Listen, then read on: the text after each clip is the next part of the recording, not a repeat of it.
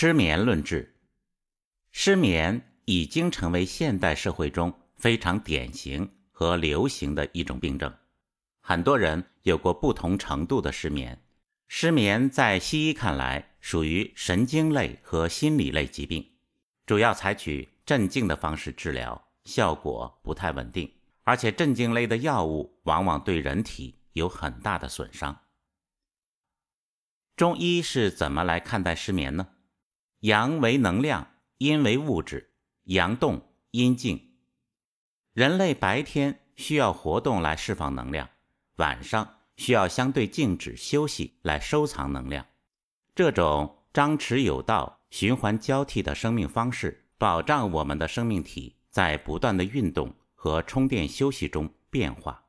白天在太阳的作用下，人体的有形的阴逐渐宣发生长。转化为无形的阳，所有的行动和思维意识都要消耗能量。晚上太阳落山，生命的能量体转化为阴，阳气收藏，进入睡眠状态。阴阳是一个持续转化的过程，阳动阴静。如果早晨阴不能生发，有效转化为阳，人体就会没有精神，缺乏能量。晚上。阳如果不能有效转化为阴，生命体就会运动亢奋，难以进入能量收藏的状态。所谓阴生化阳，阳降化阴，人体是和大自然协调统一的生命。简单说来，失眠就是到了晚上该睡觉的时候，阳气速降，转化为阴的机制被破坏，阳气无法转化为阴，进入潜藏的状态。市面上治疗失眠的组方非常多，传统的有滋补心阴、安神宁神的天王补心丹、白子养心丸，《伤寒论》和《金匮要略》中提到的如黄连阿胶汤、酸枣仁汤、甘草泻心汤、猪苓汤、附子干姜汤、五苓散、栀子豉汤、大青龙汤、麻黄汤等很多组方，可以用在失眠的治疗上。有些是滋阴泻火的，有些是扶阳的，有些是解表的，有些是驱水的。从这些组方中可以看到，失眠的原因很多，只要是影响到了人体正常的升降机制，都可以引起失眠。我们依然可以采用六经归纳的方式来对失眠情况进行分类，进行对症施治。第一。太阳系统失常引起的失眠，人体的太阳系统是体表外层的防御系统，依靠人体内部五脏六腑和其他五大系统的协同运作，通过内部系统支撑，在人体体表形成一道能量防护屏障。太阳系统至少承担了人体运作的四大主要功能，即保护人体的防御功能、温养肌肤的功能。管理毛孔开合和出汗、调节体温的功能，与外界进行空气交换的功能。当太阳系统受到寒邪攻击，寒邪束表得了太阳伤寒后，体内的阳气从内到表的宣发机制就被破坏，憋住的阳气就会上冲。所以我们在得风寒感冒时，经常头痛而失眠，用麻黄汤。解表泄压后，阳气速降，就可以恢复到正常的睡眠状态。这是在急性失眠中经常碰到的。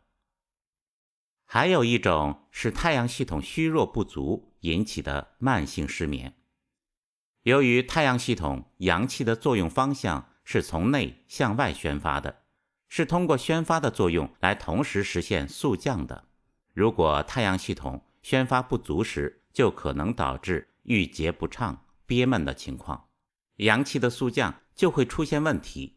由于太阳系统的阳气覆盖面积和能量是人体最大的，因此对人体的宣发速降有主导和斡旋的作用。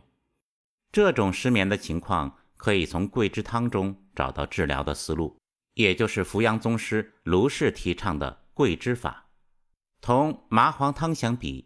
桂枝汤具有调和阴阳、加强太阳系统宣发功能和修复太阳系统的功能。桂枝法的基础为桂枝、炙甘草、石菖蒲、苍竹、茯神、法半夏、陈皮、生姜。其中，桂枝是宣发宣通太阳系统的君药，苍竹协助桂枝燥湿健脾，帮助宣发；石菖蒲起到扫通中焦、上焦淤堵的作用；法半夏和陈皮来速降元气。这个组方用于功能性的失眠，效果是不错的。如果是因为身体里长了有形的东西，阻碍气机的宣发和下降，这个组方的效果是有限的。作者经常在这个组方内加入芍药，以根据实际情况调节太阳系统开合大小的程度，同时加上杏仁儿，以加强速降养筋的功能。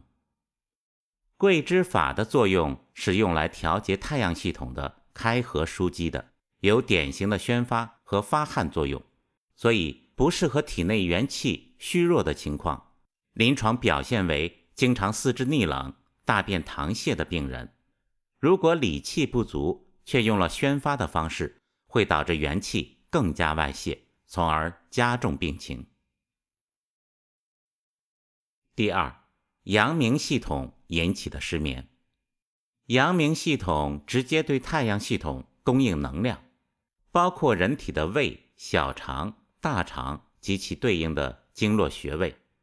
阳明系统的主要功能是消化吸收食物，因此需要足够的阳气来消化食物。阳明系统储存的阳气仅次于太阳系统，因此称作阳明。阳明系统是人体阳气升降的中枢系统，如果发生了失调，也会导致失眠。阳明系统阳气的运动方向是向下的，速降为正常状态。阳明系统堵塞或者过热，会引起升降的失调，而导致失眠。比如生活中我们吃的太多，经常会导致失眠。如果阳明系统化热化燥，按照热升冷降的原理，也会导致阳气升降失调而引发失眠。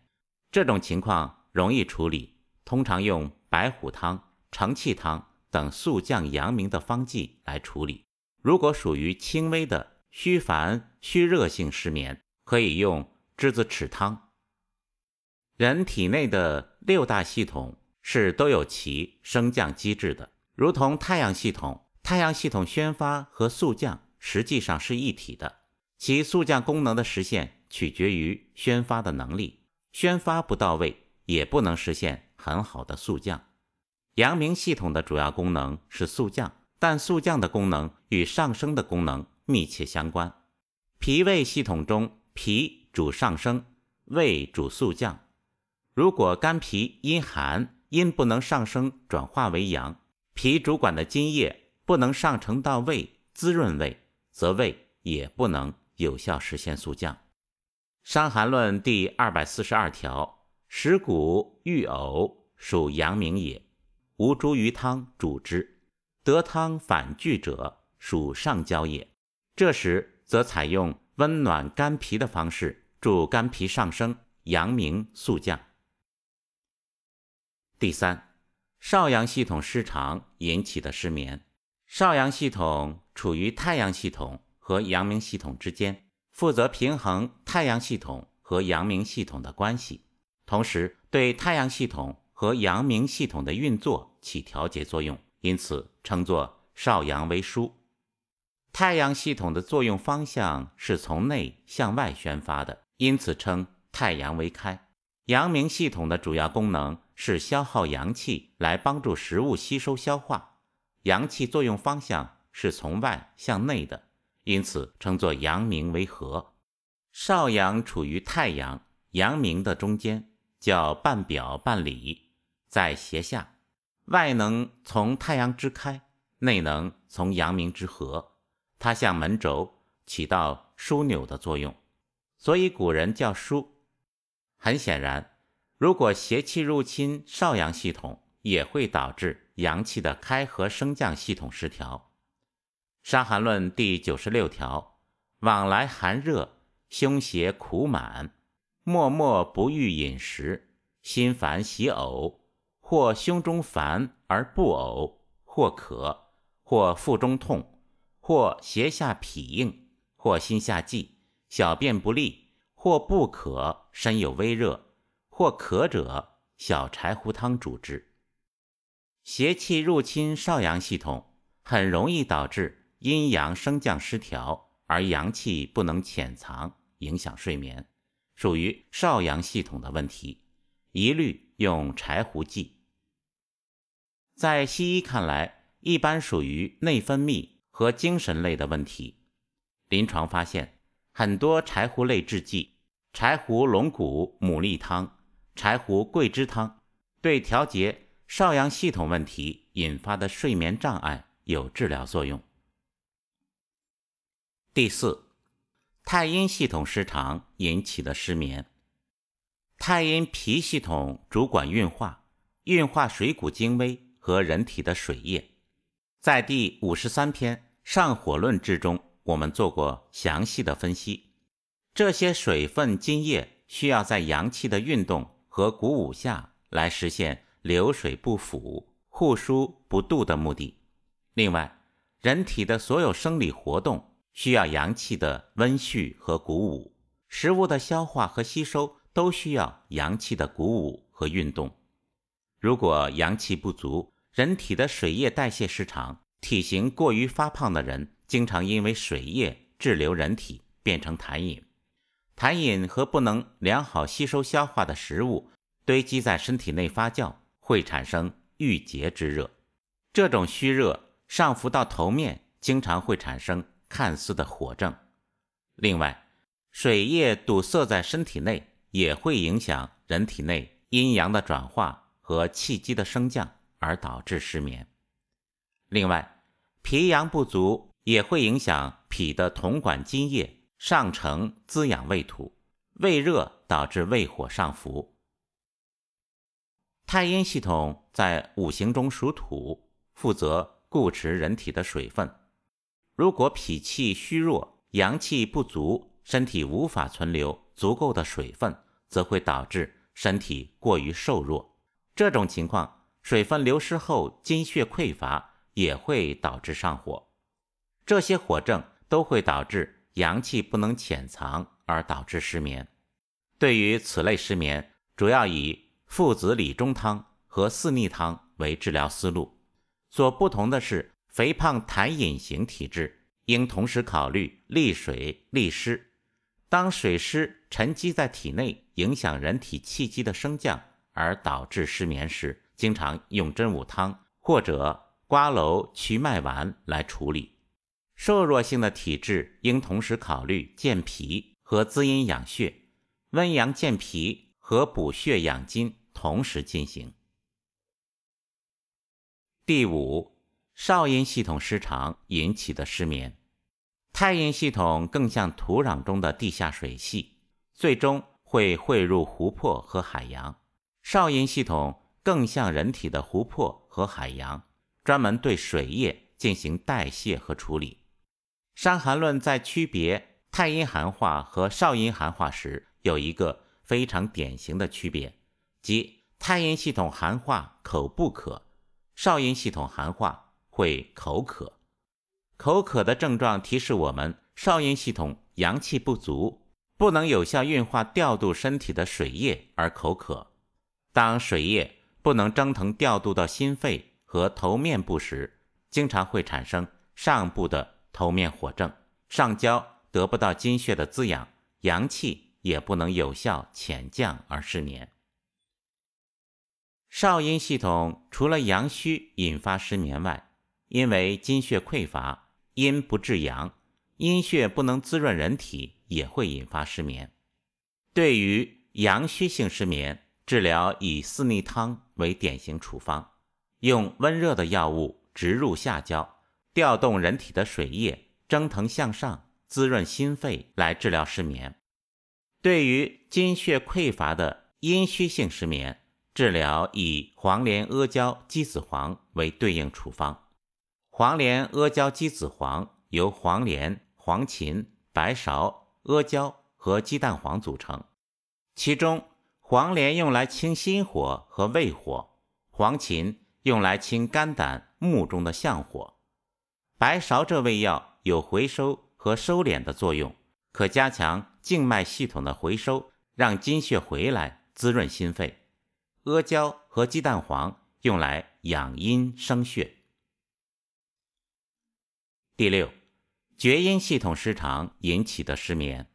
厥阴肝系统是主藏血的，血是人体津液中最精华的部分，所以厥阴所管理的阴气最少。厥阴肝系统在五行中属木，木对应春天温暖、生长生发的特点，所以厥阴系统的特点是阴中含阳，阳气负责鼓舞厥阴系统。阴血的运动和输布，就如同春天的植物当中蕴藏着生长生发之火。厥阴系统中的生长之阳气被称作龙雷之火，或者叫象火，因为心火叫君火。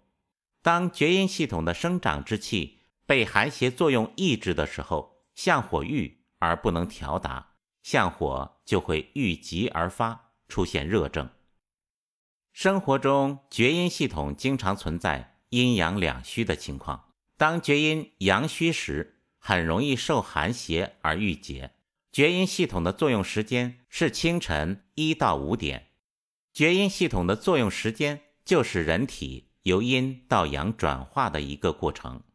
为了迎接白天的到来，厥阴系统的阴要转化为阳。当厥阴系统郁结时，能量就不能有效流动。而且寒热交杂会导致局部异常能量淤积，所以厥阴失眠的典型特点是后半夜容易醒。当厥阴阴虚时，阳气在后半夜逐渐生长，阴血匮乏时，就出现阴不至阳的情况。对于以寒为主、寒热交杂的阳虚型失眠，治疗以乌梅丸为主导思路。对于肝血匮乏的厥阴阴虚为主要特征的失眠，可从小建中汤和炙甘草汤的思路去考虑。炙甘草汤是快速滋补阴血的良方，前面的文章已经做过详细的论述。为什么小建中汤可以应对厥阴虚损性失眠呢？小建中汤是桂枝汤的化材变化而成，由桂枝三两、芍药六两。炙甘草二两，大枣十二枚，生姜三两组成。相比桂枝汤，芍药变成了六两。《神农本草经》云：芍药味苦平，主邪气腹痛，除血痹，破坚肌，寒热，善甲，止痛，利小便，益气。芍药这味药有回收和敛阴的作用，所以可以用来固表。回收的作用可以加强静脉血液系统的回流进入肝系统，来滋肝养肝。同时，芍药收敛养阴的作用可以破除肝系统形成的有形的淤结，疏通肝系统。